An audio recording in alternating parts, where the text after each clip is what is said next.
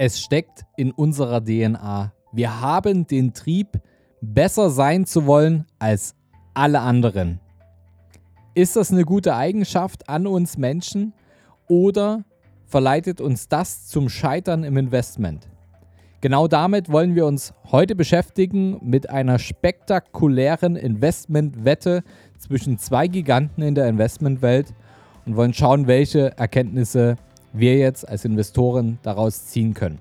Herzlich willkommen zum neuen Podcast vom Sparer zum Investor. Mein Name ist Fabian Schuster und meine Vision ist es, dass wir die Schere zwischen Arm und Reich im deutschsprachigen Raum wieder ein Stück weit zusammendrücken können. Denn auch hier ist sie schon deutlich sichtbar und mir ist aufgefallen, dass wir das nur mit einer Wissensweitergabe tun können. Denn seit über zehn Jahren bin ich als unabhängiger Berater tätig und helfe Menschen vom Sparer zum Investor zu werden mit meiner Firma, mit der Capri. Und das machen wir im deutschsprachigen Raum sehr, sehr gut. Und weil wir das so gut machen, haben wir uns natürlich gedacht, wie können wir das Wissen noch besser verbreiten? Ja, das machen wir über einen Podcast. Denn uns ist aufgefallen, dass viele eben Geld verdienen können, aber die wenigsten können das verdiente Geld auch wirklich behalten und dann das behaltene Geld auch für sich und ihre Ziele arbeiten zu lassen. Und dabei ist das eigentlich gar nicht so schwer. Und alle, die bis jetzt hierher gefunden haben, haben wahrscheinlich festgestellt, ja, es macht Sinn, das in die Hand zu nehmen, es macht Sinn, es anzupacken, das eigene Ego vielleicht zurückzustecken und sich Informationen einzuholen, um da wirklich voranzukommen. Und jetzt schauen wir uns mal an, welche spektakuläre Investmentwette es schon gab, um auch hier die Erkenntnisse daraus zu ziehen, welche Art von Investieren für euch die erfolgsversprechendere ist. Ein Grundmerkmal der menschlichen Psyche ist, dass wir den Trieb haben, besser sein zu wollen als die anderen. Und das fand durch Jahrtausende der Evolution Eingang in unsere DNA, denn nur die Stärksten haben überlebt. Noch immer ist es attraktiv, stärker zu sein als der Rest. Zwar geht es heute meist nicht mehr ums nackte Überleben, aber mehr Erfolg bedeutet meistens auch ein angenehmeres Leben. Testen wir es doch mal bei euch. Wie wirkt denn folgender Rat auf euch? Sei durchschnittlich. Oder versuch gar nicht erst besser zu sein als der Rest. Das schaffst du eh nicht. Klingt das bescheuert? Ja, das denken sich auch viele Anleger, denn der weltweite Marktanteil von aktiven Investoren liegt bei ca. 98 Prozent. Aktives Investieren bedeutet, ihr wollt den Markt schlagen, das heißt besser sein als alle anderen, also als der Durchschnitt. Übrigens, der Markt ist der Durchschnitt per Definition. Das Gegenteil davon ist passives Investieren. Das heißt, ihr wollt bewusst auf den Markt, also auf den Durchschnitt setzen, statt zu versuchen, ihn zu übertreffen. Und die große Frage lautet jetzt, warum sollte ich passiv investieren und damit nur durchschnittlich performen wollen, anstatt auf das Jahrtausende alte Erfolgsrezept der Menschheit zu vertrauen, nämlich stärker und besser zu sein als alle anderen?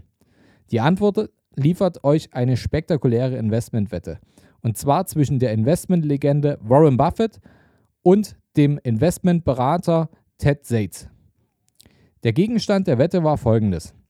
Schafft es Zates in eine Gruppe von Hedgefonds auszuwählen, die auf lange Sicht einen simplen, breit diversifizierten Low-Cost-Indexfonds auf Buy-and-Hold-Basis renditemäßig schlägt. Buffett sagt nein und Zates sagt ja.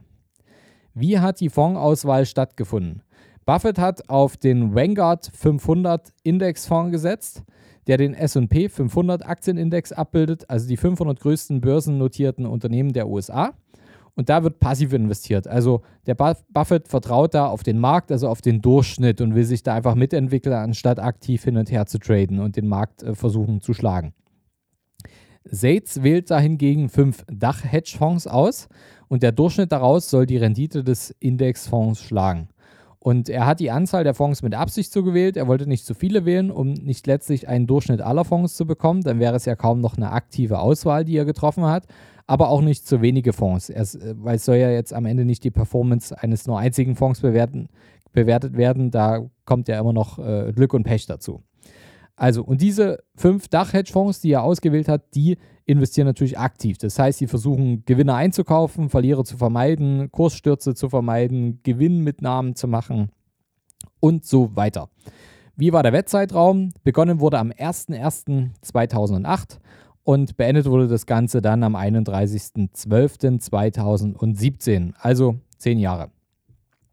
Bewusst wurde hier ein etwas längerer Zeitraum gewählt, um die Anlagezeit relativ repräsentativ zu gestalten und auch Ausreißerjahre auszugleichen. Der Zeitraum stellt sich im Rückblick als, als, eine, ja, als eine außergewöhnliche Achterbahnfahrt mit vielen Krisen, mit äh, vielen Booms und hoher Volatilität heraus. Und das hat natürlich viel Potenzial für aktive Manager, ihr Können zu beweisen und mit dem richtigen Markttiming und richtiger Aktienauswahl überdurchschnittlich stark auf die Aufs und Ups zu steuern. Ein Auszug der ungewöhnlich folgenschweren Events, ähm, den bekommt ihr hier. Zum Beispiel gab es natürlich die globale Wirtschaftskrise 2008. Das war die heftigste seit rund 80 Jahren. Die Euro-Krise inklusive dem griechischen Drama, das dann folgte, die europäische Flüchtlingskrise, der Brexit. Es war eine, eine Menge los und die ähm, historisch extremste Kursschwankung war minus 57 Prozent im Februar 2009 und plus 78 Prozent in den 24 Monaten danach. Jetzt seid ihr sicherlich schon ganz gespannt, wie das Ergebnis der Wette ausgefallen ist. Zates Ergebnis war, dass er mit, den, mit dem Durchschnitt der fünf Dach-Hedgefonds eine Rendite pro Jahr von 3,3% erwirtschaftet hat. 3,3%. Gut, schlecht, mittel? Was hat denn Buffett geschafft? Buffett hat mit den Indexfonds, mit denen er passiv, also er hat nichts gemacht, hat er 8,5% Rendite pro Jahr erwirtschaftet. 3,3 aktiv, 8,5 passiv. Hier ist also ein Erdrutschsieg für Buffett und den passiven Indexfonds auf jeden Fall auf der Ziellinie gelungen. Weit voraus. Nur in einem von zehn Jahren war Sates aktive Auswahl besser als Buffett, das war in 2008. Einzeln betrachtet konnte keiner der fünf aktiven Fonds in zehn Jahreszeit den Buffett, also den Markt, schlagen. Und der beste der fünf Hedgefonds lag 17% unter dem Markt und der schlechteste sogar 54% darunter. Also es gab nicht mal einen einzigen, der das Ganze geschlagen hat. Jetzt bekommt ihr die Antwort auf meine Ausgangsfrage, warum sollte ich passiv investieren und damit nur durchschnittlich performen wollen, anstatt auf das jahrtausendalte Erfolgsrezept des Menschen zu vertrauen, nämlich besser zu sein als alle anderen. Weil das passive Investieren das aktive Investieren schlägt. Punkt. Das Paradoxon daran ist, man muss als Investor eine durchschnittliche Rendite anstreben, um im Vergleich mit vielen anderen Investoren überdurchschnittlich zu performen, weil eben viele andere Investoren einfach unterdurchschnittlich performen durch ihr aktives Markttiming und Investmentverhalten. Viele Anleger können einfach diesen menschlichen Drang nach Dominanz, nach Triumph, nach Geltung, nach Überlegenheit, die können ihr eigenes Ego einfach nicht abstellen und wem das gelingt, der wird mit schönen und fetten Renditen belohnt, wenn er ein paar Regeln einhält. Und es ist wissenschaftlich bewiesen, dass passives Investieren besser performt als aktives. Hört euch dazu auch mal die äh, Podcast-Folge Nummer 74 von mir an. Die heißt Sieben Gründe gegen aktives Investieren. Da gehe ich auch noch mal ein bisschen tiefer auf das Thema ein. Es gab noch von dem Wettverlierer Sates einen interessanten Einwand. Und zwar hat er in den ersten 14 Monaten der Wette, der passive Indexfonds, kumulativ 50% Verluste eingefahren. Und während die fünf Hedgefonds nur um 25% gefallen sind. Und jetzt behauptet der Sates halt, dass ähm, wegen der herben Verluste in dem, äh, in dem Indexfonds dann natürlich auch mehr Menschen aus dem Indexfonds ausgestiegen wären als aus seinem aktiven Portfolio. Behaupt, die Behauptung hat er jetzt noch nie belegt, aber Dementsprechend konnten sozusagen seiner Aussage nach mehr, äh, weniger Menschen im Anschluss von der Markterholung wirklich profitieren, weil sie einfach durch die herben Verluste, äh, durch diese 50 Prozent, die der Markt nach unten gegangen ist, ähm, abgesprungen sind. Ist das ein Argument für den aktiven Fonds? Aus meiner Sicht nein, denn genau für diese schweren Zeiten in solch, solch einer Krise gibt es Investmentberater, die euch zur Seite stehen und euch beruhigen die euch daran erinnern, was eigentlich euer Ziel war, wie die Investmentstrategie war, wie die Philosophie war, die ihr, die ihr anwenden wolltet und was das Ganze für euch jetzt bedeutet. Nur wer verkauft, realisiert auch Verluste. Deswegen bewahrt einfach Ruhe, haltet Kurs, vertraut auf die Wissenschaft, blendet Panik und Lärm und die, und die Nachrichten aus dem sozialen Umfeld aus und dann habt ihr deutlich mehr Ruhe im Investment und ihr haltet auch besser durch. Und gerade Investment-Einsteigern kann das allein schwerfallen, weil sie damit noch keine Erfahrung haben, damit umzugehen. Und weiterer Vorteil eines richtig guten Beraters ist, dass er schon vor dem Investment mit euch eine wissenschaftliche Analyse eures Risikoprofils erstellt hat. Und somit kommt ihr oftmals gar nicht in die Situation, dass euch ein Risiko wirklich überfordert und ihr abspringen wollt.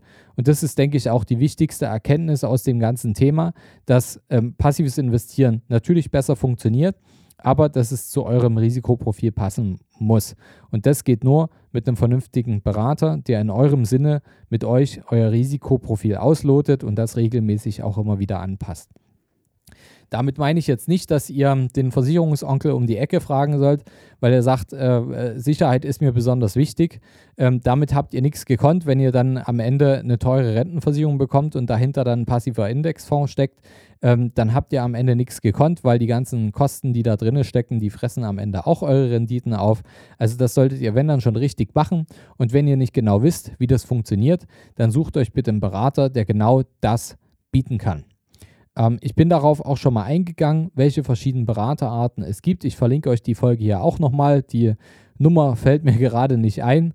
Ähm, die packe ich euch nochmal mit in die Show Notes hier rein und beschäftigt euch ernsthaft mit dem Thema. Und die Erkenntnis, die ihr jetzt ziehen könnt, ist, dass ihr mit dem passiven Investieren definitiv ruhiger schlafen könnt. Und ähm, ja, dass es bisher keine belegbaren ähm, Ergebnisse gibt, dass das aktive Investieren langfristig wirklich besser funktioniert.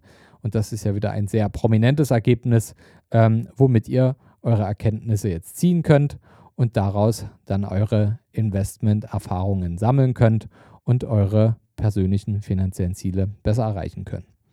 Wenn ihr schon ein Depot habt, dann ähm, macht es auch Sinn, euch zum Beispiel mal eine Zweitmeinung zu holen. Schreibt mir da gerne auch einfach mal eine E-Mail. Unsere Berater bieten sowas an. Eine honorarfreie Zweitmeinung bedeutet, dass wenn ihr nicht genau euch sicher seid, wie euer Depot performt, ob ihr wirklich ähm, die maximalen Renditen rauszieht, dann ähm, holt euch einfach da mal eine honorarfreie Zweitmeinung ein. Ähm, kann ich euch einen Tipp von Experten geben, die sowas anbieten.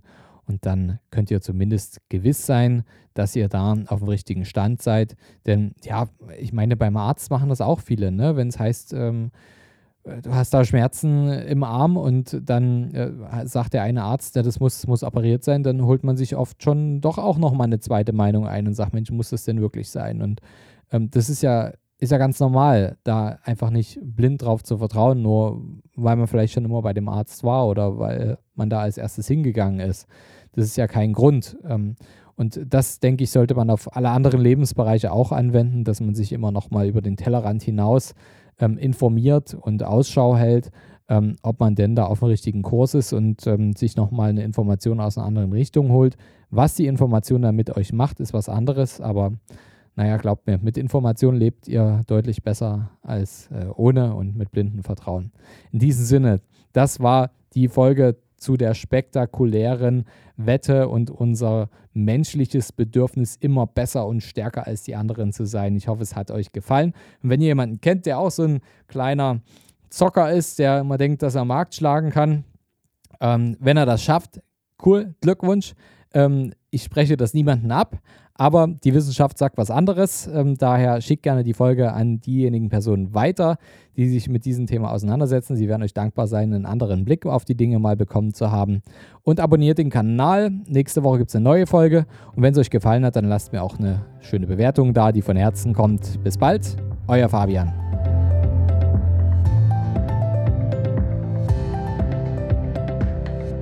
Hast du Fragen zur heutigen Podcast-Folge? Oder brauchst du Unterstützung, deine Investments erfolgreich umzusetzen, aus zu zahlender Einkommensteuer Vermögen zu bilden oder deinem Depot mal so richtig Aufwind zu geben? Dann schreib mir gerne bei Instagram. Du findest mich unter vom Sparer zum Investor, alles zusammengeschrieben. Oder du schreibst mir eine Mail unter schuster.kapitalreinvest.de. Die Mail findest du auch nochmal in den Show Notes. Ich freue mich, von dir zu lesen.